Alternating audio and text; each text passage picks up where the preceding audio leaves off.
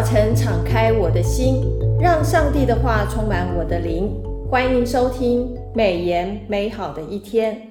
各位听众好，配合每日研经释义的进度，我们今天要分享的经文是出埃及记六章二十六节到七章一到七节。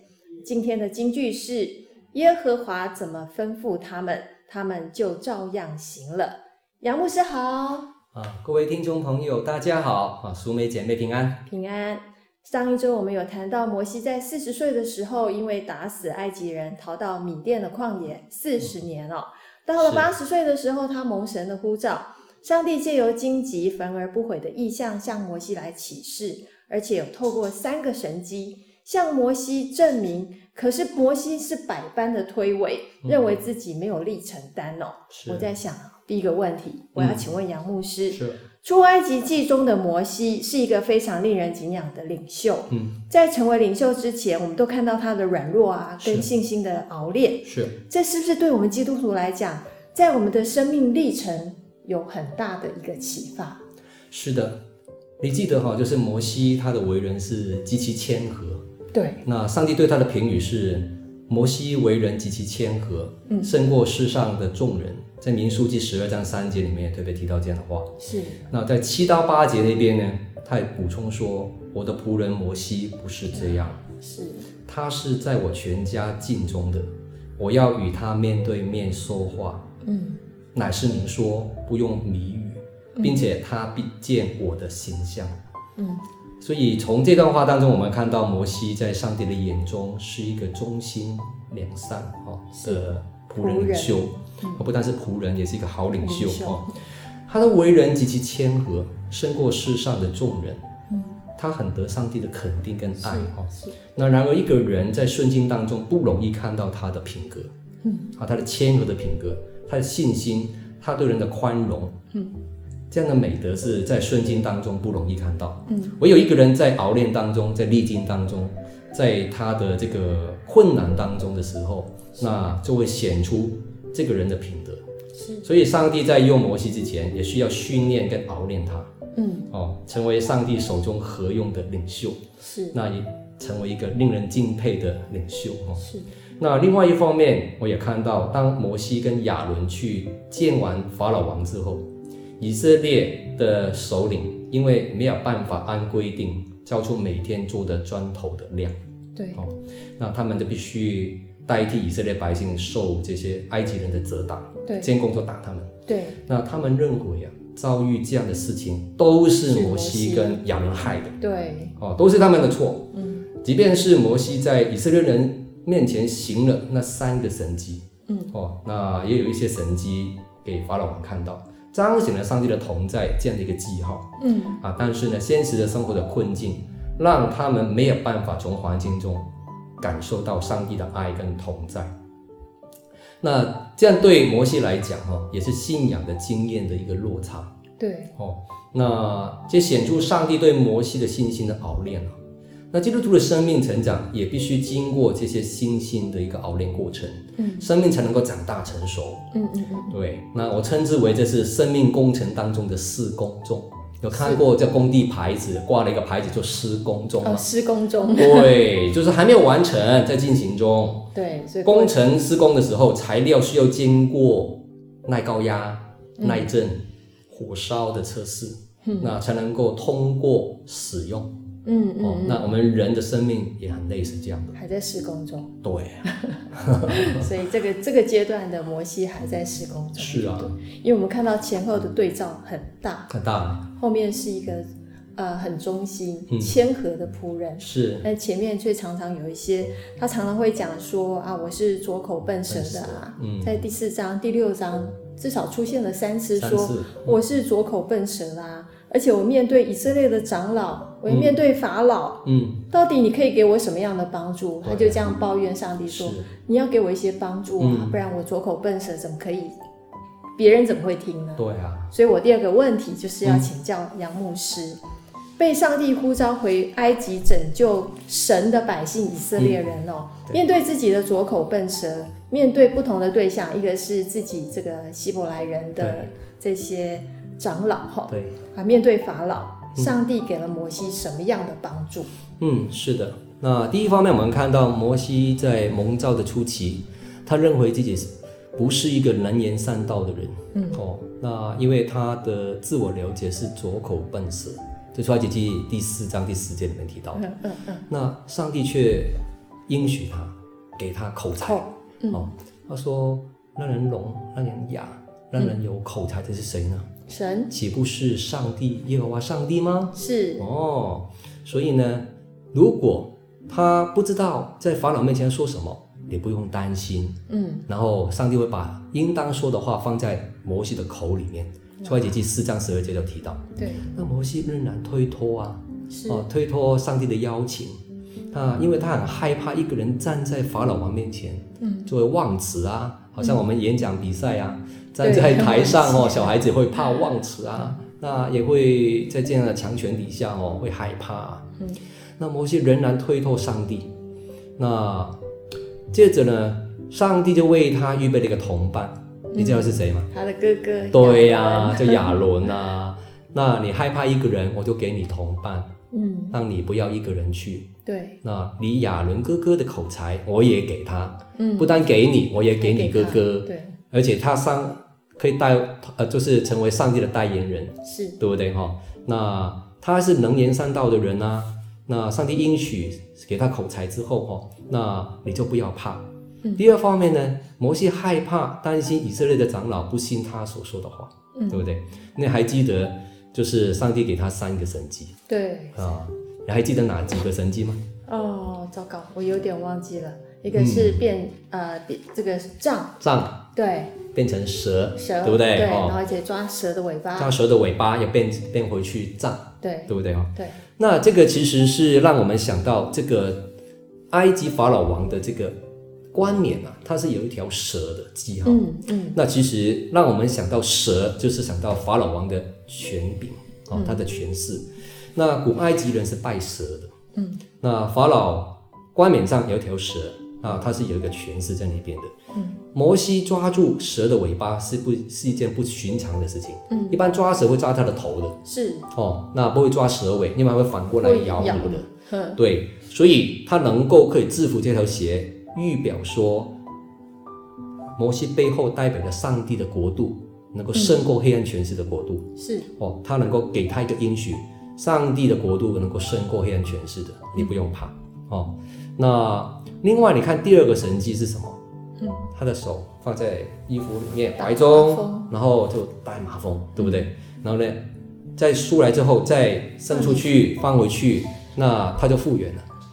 那你知道，就是长长大麻风这个神迹哈，是表示就是摩西跟他的百姓也隔离了，嗯，隔离了四十年。嗯，那长大麻风的人一定会被隔离，因为怕被传染嘛，对，对不对？很多人，然后他还挂个牌，挂个牌子，哦，和远远看到有人的时候，对，我是长大麻风的，远离我，远离我，哦，对，那是这样的一个状况，意思说，上帝要摩西回到群众中间的时候到了，嗯，哦，那这个复原也是让他跟百姓之间的关系要做一个恢复，哦，以前他是离开百姓的，嗯，那。我们看见哈，就是摩西当年杀人逃亡的时候是离开埃及，他也象征了跟这个埃及地的百姓隔离了。是，对。那四十年之后，那上帝呼召他回到族人当中，嗯，那就重建他的信心。是，哦，这是第二个神迹。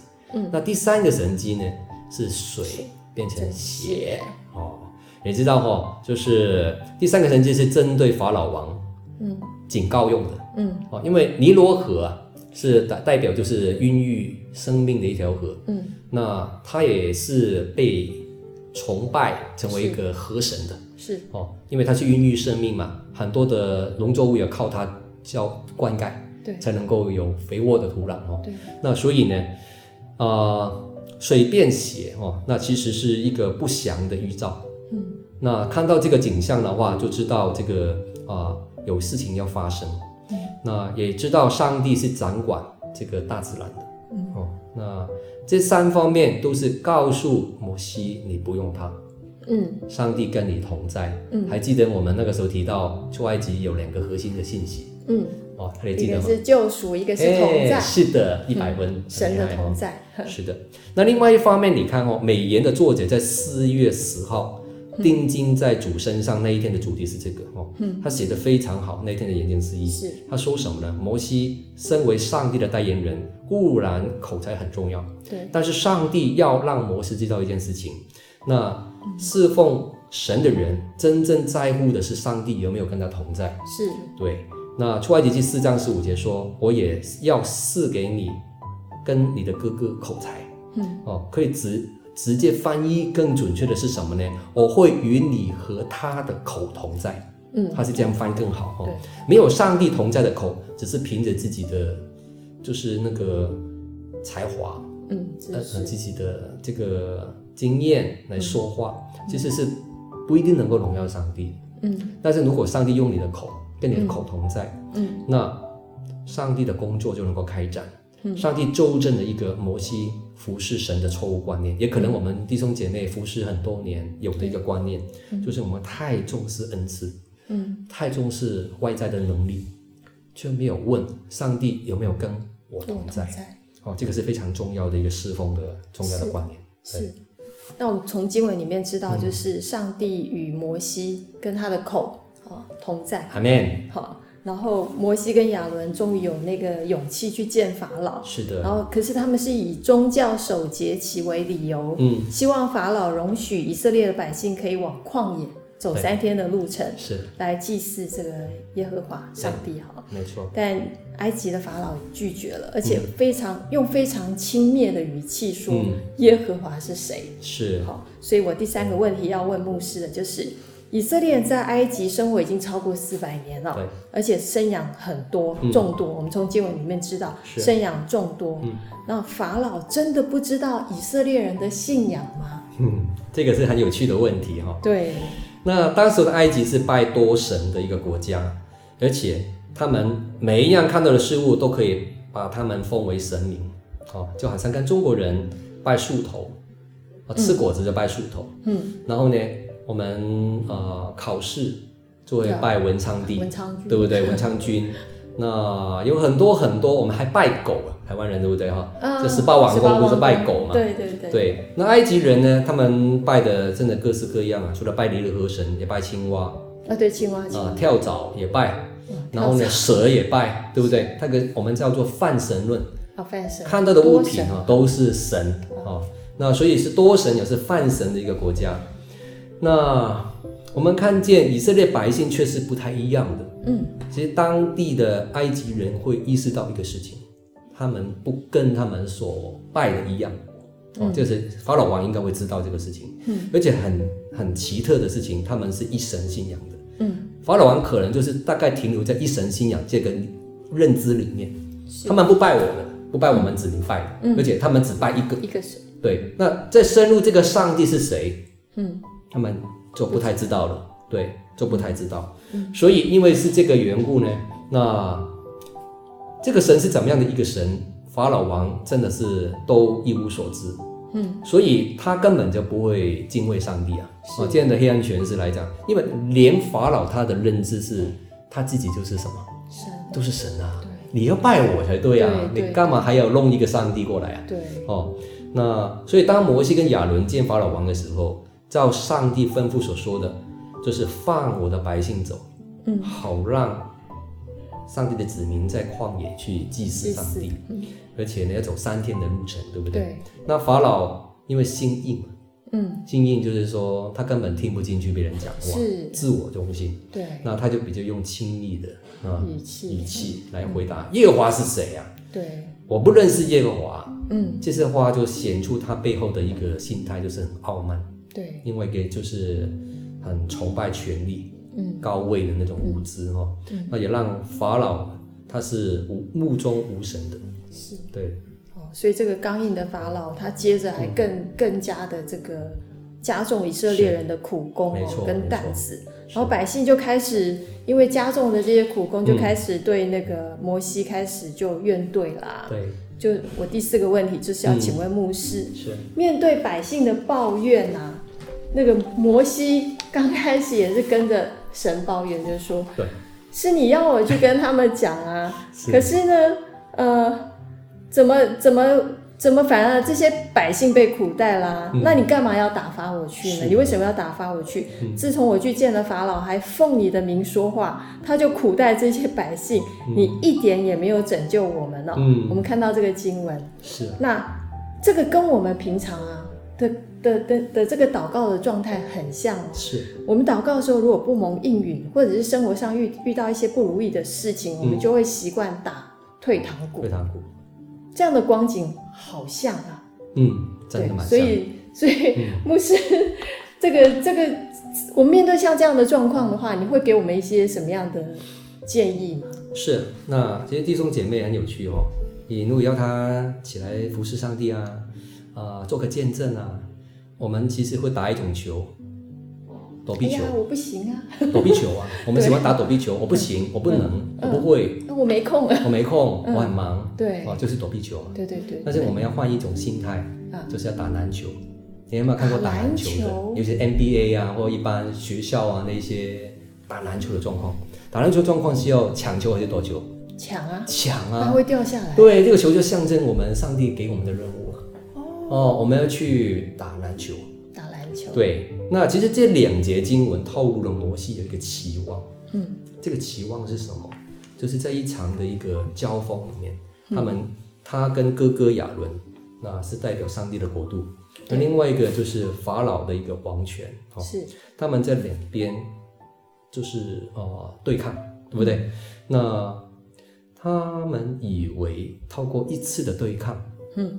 就结束了，啊，法老就让神的百姓出去了，嗯，啊，一场结束就好了，嗯，但是事实上不是一次啊，上帝已经告诉他，他不会那么简单放你们走的，嗯嗯，对不对？那在他信仰里面，在他的理念里面是有很大的落差的，嗯，他希望比赛一回合他就打败埃埃及王，嗯，你有没有看过人家打拳击比赛？有，有啊，有没有被击倒的？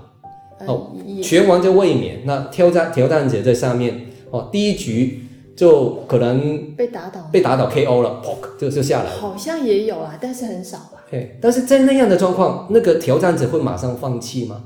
不会，不会嘛。对，他会起来再进行第二回、第三回合嘛。对对对对。对，那其实是类似这种光景，上帝要亚伦跟摩西知道，不是一回的比赛。哎。对不对？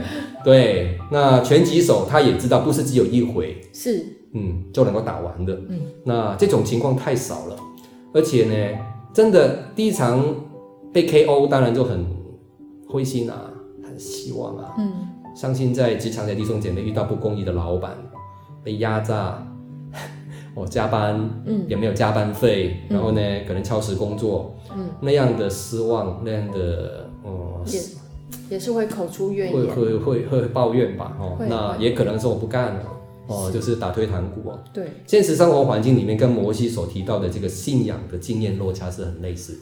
嗯，第二方面我看到就是当上帝的呃做工，他不依我们的时间表进行的时候，嗯、那我们也会很挫折。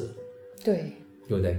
我们希望立刻快一点，然后呢，能够不要那么久。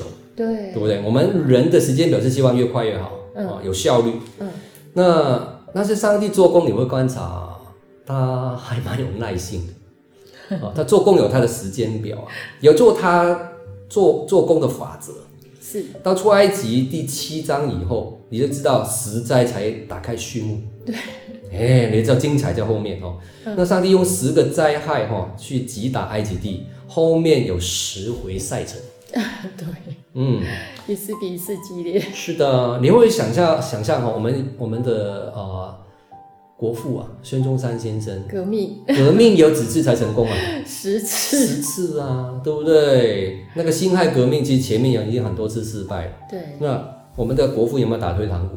没有，没有，推翻满清是很辛苦的历程，对不对？对，是啊，但是有很多人牺牲了，但是呢，他们就是说坚持到底。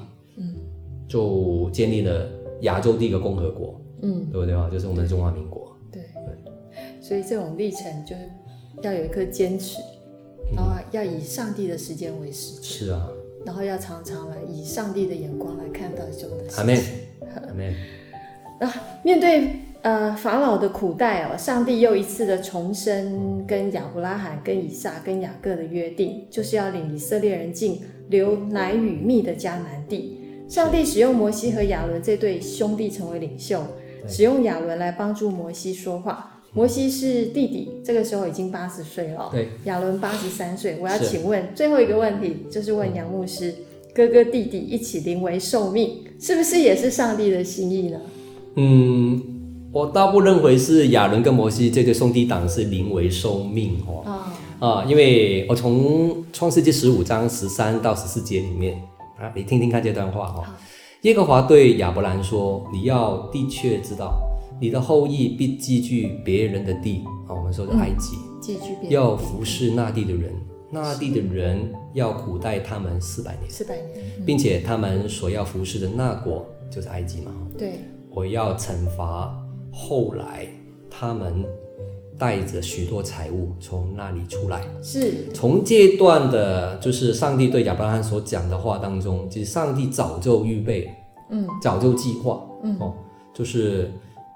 以后有一个王，他是会压压迫、逼迫上帝的子民。嗯、对，那上帝其实对他的子民早就有救赎计划。是啊，并不是我们人啊，最近不是火车出轨这个意外吗？对，我们发生事情大部分来补救。嗯，上帝不做补救的事情，嗯、他是有计划的神。嗯，已经预定。对，他已经预定，他也有计划。是，那他在计划当中已经拣选了。亚伦、摩西在他的救赎计划里面，嗯、是那临危受命是指突发的一个意外事件哦，需要人来补救处理问题。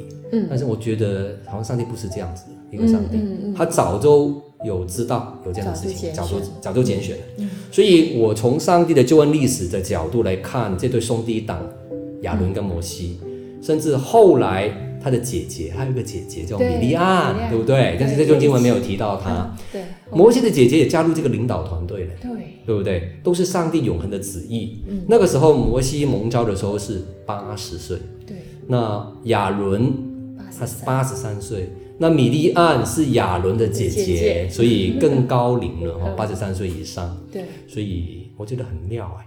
嗯，所以年长的弟兄姐妹，你也可以组一个团队服侍神嘛。是，哎、欸，感谢。对，所以呃，杨牧师一直在在在鼓励大家啊，就是说我们呃什么时候服侍神都不嫌晚。对的。的八十岁才开始。是啊。到一百二十岁。是。好，我们今天很开心跟杨牧师共处的时光哦，我们要提醒大家，从这个礼拜开始，我们就就会进入呃出埃及记的第七节，也就刚刚牧师有提到的那十灾即将要。啊、呃，开始进入研读了。那我们可以从这个实在的过程里面更清楚、更明白了解上帝的作为跟他的计划。所以大家千万不要错过我们下个礼拜的这个见证的分享。那我们今天美言美好的时光就见呃就分享到此，谢谢大家的收听。美言美好的一天是读经会所设立的节目，推动读圣经，让信仰融入生活。让见证温暖你的心。若是你喜欢这样的节目，别忘了留言哦。呃，我们也欢迎你的发问，就是你想听什么样的见证，或者是你从经文里面有得到一些启发的话，都可以把你的留言留在我们这个节目的频道里面，而且可以订阅我们的频道。愿上帝的话语丰富充满我们的生活，使大家福杯满溢。